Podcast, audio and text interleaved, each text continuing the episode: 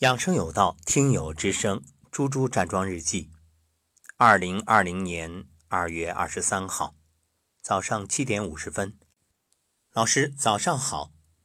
早上四点半闹铃竟然没听到，五点二十闹铃响，还是睁不开眼睛。好吧，昨天晚上七点多没能抵挡住朋友的盛情，喝了小米粥，结果就是睡不醒，但还是一激灵让自己睁开眼，揉腹去卫生间。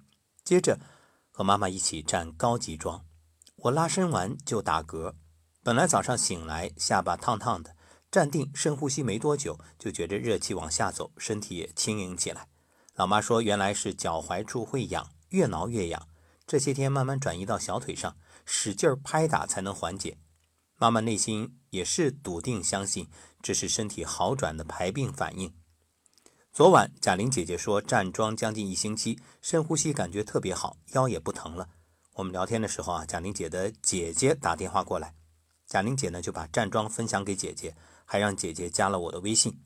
站桩过程中有问题要咨询我，哈哈，能够自己受益，帮助到亲人朋友，真幸福。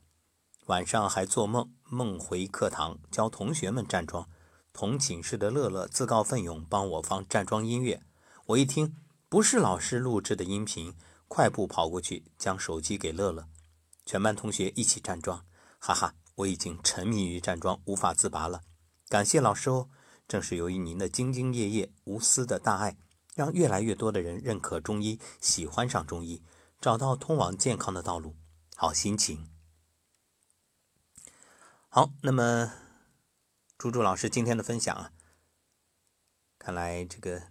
抵挡朋友盛情这件事儿确实为难，我也有体会。有些时候晚上不想吃饭吧，呃，妈妈们总会有各种各样的想法，总想让我吃一点，好像我吃了他们才踏实、安心、开心。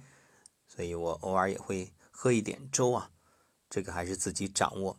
嗯，那妈妈现在的这种脚踝的痒。转移到小腿，实际上冷热酸麻胀痛痒，好事儿都是好转反应。那其实痒呢，有些时候就是一种阴虚的反应，气血不足就会痒。但是不用担心，为啥呀？因为你在站桩的时候肯定是要调动气血的，那不足了，身体自然慢慢的，它要通过这种经络的畅通，再去继续补。所以要提醒妈妈。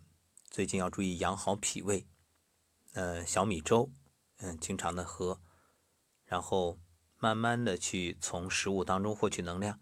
当经络通了，消化吸收能力增强，逐步的从食物当中去获得所需的营养，一点一点的补回来，就会越来越好。